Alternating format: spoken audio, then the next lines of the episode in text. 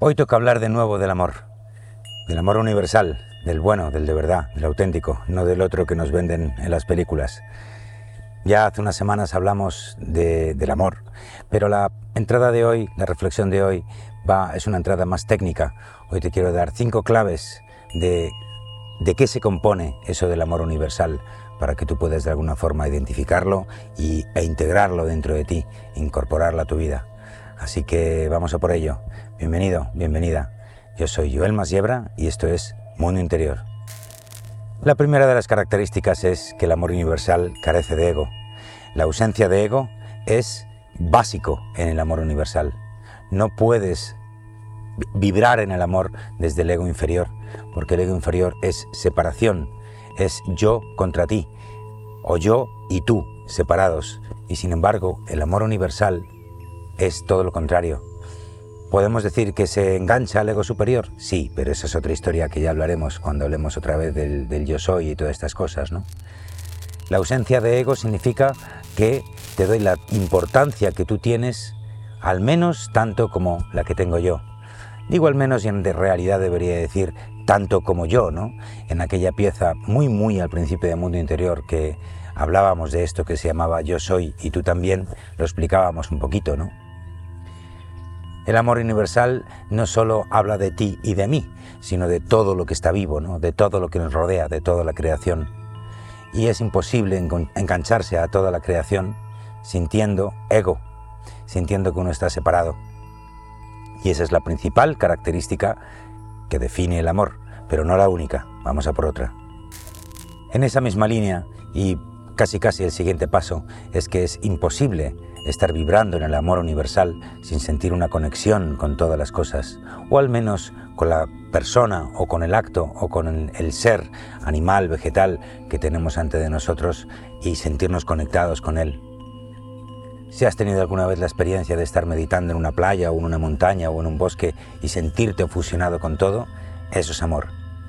Lo que pasa es que tenemos la mente tan teñida de que el amor es los corazoncitos y fueron felices y comieron perdices, que no logramos interpretar que eso que estamos sintiendo, esa fusión con todo lo que nos rodea, es amor, pero realmente es lo que es. El amor es una vibración que mantiene el universo en su sitio, o por lo menos este universo nuestro, y por tanto está directamente vinculada a que nos conectemos con algo más grande que nosotros. Esa conexión es imprescindible. Si no sientes esa conexión, no puedes sentir el amor, porque precisamente esa conexión es amor. La conexión no se hace desde la mente, no se hace desde el cuerpo, se hace desde el sentimiento, desde el corazón, desde el segundo fuego que tantas veces hemos comentado. Es el sentimiento lo que, nos, lo que se despierta cuando nos sentimos conectados a nuestro entorno, y esa conexión es absolutamente clave, no solo vivirla, sino mantenerla. El amor no es una sensación, no es una vibración que se enciende y que se apaga. Evidentemente a veces podemos estar ahí enganchados y podemos estar vibrando en esa sensación de que siento amor por todas las cosas, pero el truco está en saberse mantener ahí, en esa vibración, todos los días o al menos el mayor tiempo posible, esa conexión nos va a abrir a otras experiencias. Es de alguna manera como si el amor fuera el, la franja de frecuencia, de energía que nos permite conectarnos con los demás y a partir de ahí tener experiencias que nos van a cambiar por dentro. Con lo cual el amor podríamos decir perfectamente que no es un destino final, sino más bien un punto de partida, ¿no? A partir del amor es cuando realmente vamos a poder evolucionar como seres espirituales, como seres crísticos. Así que recuerda, el amor es conexión. Vamos a por otra.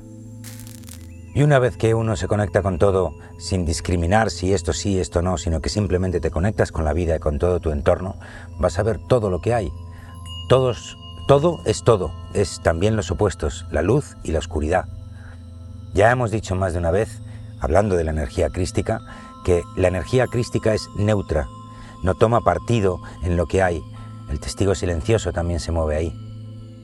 La neutralidad es una característica fundamental del amor porque en sí misma implica un acto de respeto, respeto por todo. todo está en evolución, también el planeta, las plantas, las rocas, las personas que te rodean, todos los animales. Y esa evolución que uno ve y siente y entiende requiere que necesites esa neutralidad para permitir que todo se expanda como se tiene que expandir. ¿Tus enemigos también? Sí, claro, tus enemigos también. Ya lo hemos dicho alguna vez aquí, ¿no? Ama a tu enemigo, que decía el Cristo. Ama a tu enemigo, también a tu enemigo. Por lo tanto, si no conseguimos esa neutralidad en cuanto a las cosas que suceden a nuestro alrededor, nos será tremendamente difícil vibrar en esa vibración del amor. Eso es fácil cuando vemos algo que está lejos, una guerra, la guerra de Ucrania que tenemos por ahí, ¿no? Por ejemplo. Entonces lo ve y bueno, pues uno puede sentir cierta empatía y tal y cual, pero no es tan fácil cuando lo que tienes es alguien que convive, con el que convives en una comunidad de vecinos, eh, a la persona dos mesas más allá en el trabajo, que te mueve por dentro. Sentir esa neutralidad y dejar que esa otra persona se exprese es fundamental. Ojo, neutralidad no quiere decir que tú no defiendas tu espacio, ¿no? Es decir, puedes perfectamente estar vibrando en el amor, puedes perfectamente amar a tu enemigo y puedes perfectamente decirle hasta aquí. Esa es tu esfera, sigue tu camino, que yo sigo por el mío y no estamos en el mismo camino.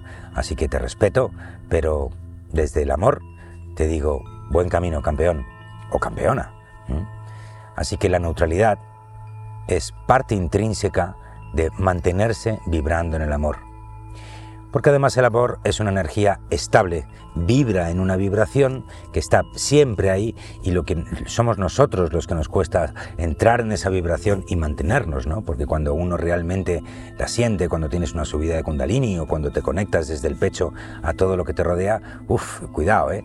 Son muchos voltios lo que, los que, bueno, voltios. Es una vibración, no sé si se miden voltios, pero vamos a decir simplemente que es una vibración muy fuerte, muy fuerte. Y evidentemente mantenerse ahí no es fácil, pero si nos vamos al otro extremo, a la oscuridad, pues entonces evidentemente que tampoco es fácil eh, amar a alguien perdón, sí, bien lo digo, ¿no? Amar a alguien que te está moviendo, ¿no? Y gestionar eso y hacerlo desde el amor, con cariño y con respeto, no es nada fácil. Así que tanto si nos vamos a la conexión hacia arriba, como si nos bajamos un poquito hacia abajo y estamos de alguna forma entrando en el campo vibracional de una persona que no está en nuestro camino, sino más bien todo lo contrario, ahí hay que mantenerse neutro, en tu centro interior, como tantas y tantas veces hemos dicho es el centro interior, ese centro neutro donde vive el testigo silencioso, desde donde tienes que engancharte al amor, donde debes y necesitas engancharte al amor. El amor no toma partido, respeta a todos por igual. Y esa es la respuesta que tanta gente ha buscado de por qué Dios permite que esto suceda, ¿no? ¿Cómo puede ser, no? ¿Cómo puede haber tantos malos en el mundo? Eso no es amor. Bueno, eh, no será amor, pero te digo, Dios, la conciencia, el gran espíritu, no toma partido y respeta a todos por igual. Todos están invitados a elevar la vibración. Nadie hay ahí arriba que diga, no, tú no puedes subir, o tú sí puedes subir porque eres bueno o eres malo, ¿no? No, no, es al revés. Somos nosotros con los que a través de nuestra neutralidad conseguimos anclarnos a una energía que nos permite elevarnos independientemente de lo que suceda a nuestro alrededor e independientemente de las personas que nos acompañen. Es un camino personal, como tantas veces hemos dicho, ¿no? Así que neutralidad es otro paso fundamental. La siguiente característica que tiene el amor es la vibración. ¿Qué es la vibración? Pues algo que uno siente en el cuerpo y sobre todo sientes desde el sentimiento, ¿no? Es algo que percibes con tus cuerpos energéticos y que te das cuenta que cuando uno está ahí conectado con todo o con esa persona amada o con eso que ha causado que entremos en la frecuencia del amor, te das cuenta que por debajo hay una muy clara vibración, muy clara. La vibración se siente, no se ve, no, se, no huele, no suena, pero sabes que está ahí Recuerda, es uno de los cuatro pilares del presente. Aliento, palpitar, sonido y vibración. Son herramientas que utilizamos todos los días, o por lo menos aquí en la Escuela Crisgaya utilizamos todos los días para conectarnos al presente, ¿no? Y esa vibración tiene una característica muy especial. es diferente a cuando uno vibra en sus cuerpos energéticos o, ves la vibración de alguien que está enfurruñado ¿eh? y ves que también tiene una vibración. Bueno, pues el amor también tiene su propia vibración, que evidentemente es más alta, es más fuerte, es más intensa, pero es vibración y eso nos viene muy bien porque cuando uno empieza a percibir esa vibración ya queda muy muy lejos esos, esos, esos cuentos un poco para niños, ¿no? donde nos han simplificado el amor, donde yo te amo a ti pero no hablo al resto del mundo. No, eso no es amor, eso es apego, eso es un amor condicional. ¿no? Y como decíamos antes, el amor no conoce de condiciones. Uno irradia amor o estás vibrando en el amor y fíjate, ¿no? La propia palabra lo dice. La propia frase lo dice, estás vibrando en el amor. Y por lo tanto, hay que entender que esa vibración no tiene, fíjate que vamos acumulando los principios anteriores, las características anteriores que te decía, no tiene ego, es neutro y es vibración. Vibración muy, muy, muy tangible. Vamos a por otra. La quinta característica que te quiero contar sobre el amor universal es que cuando uno realmente se da cuenta que está vibrando en el amor, hay una perla enorme de conciencia, hay un regalo del universo. Te das cuenta que el amor es conciencia, conciencia viva, conciencia presente, conciencia despierta, despierta dentro de ti. No puedes estar en esa vibración y acumular todas esas características que te he ido contando y no darte cuenta de que eso es sabiduría universal. Ahora sé que el amor es conciencia, conciencia más elevada, conciencia que tiene que ver con esos planos superiores que a través de metáforas y de historias a lo largo de los siglos nos han ido contando en todos los libros sagrados, ¿no? Pero conciencia, al fin y al cabo, como no podía ser otra manera. Recuerda, conciencia, energía y sentimiento, los tres ingredientes del universo, ¿no? Y evidentemente el amor tiene que pasar por ahí. Tienes que darte cuenta de que estás vibrando en el amor y tienes que darte cuenta de que todas esas características que hemos hablado antes están todas presentes en esa franja de vibración que es el amor. Qué rica cuando uno la vive en primera persona. Podríamos acabar aquí, pero quiero darte una característica más que para mí es quizás la más bella, y es la humildad. La humildad para mí es lo más bello del amor. Es algo que me saltó a la cara en una frase de Rodrigo Romo que dijo hace bien poco, ¿no? El amor te libera porque se basa en la humildad, no en el ego. Pero aquí hay que hacer un matiz muy importante. No estamos hablando de la humildad del que agacha la cabeza y de alguna forma se pliega a un ego superior de yo soy humilde y pobrecito de mí. No, no esa humildad. Es una humildad muy bien asentada dentro de tu ser.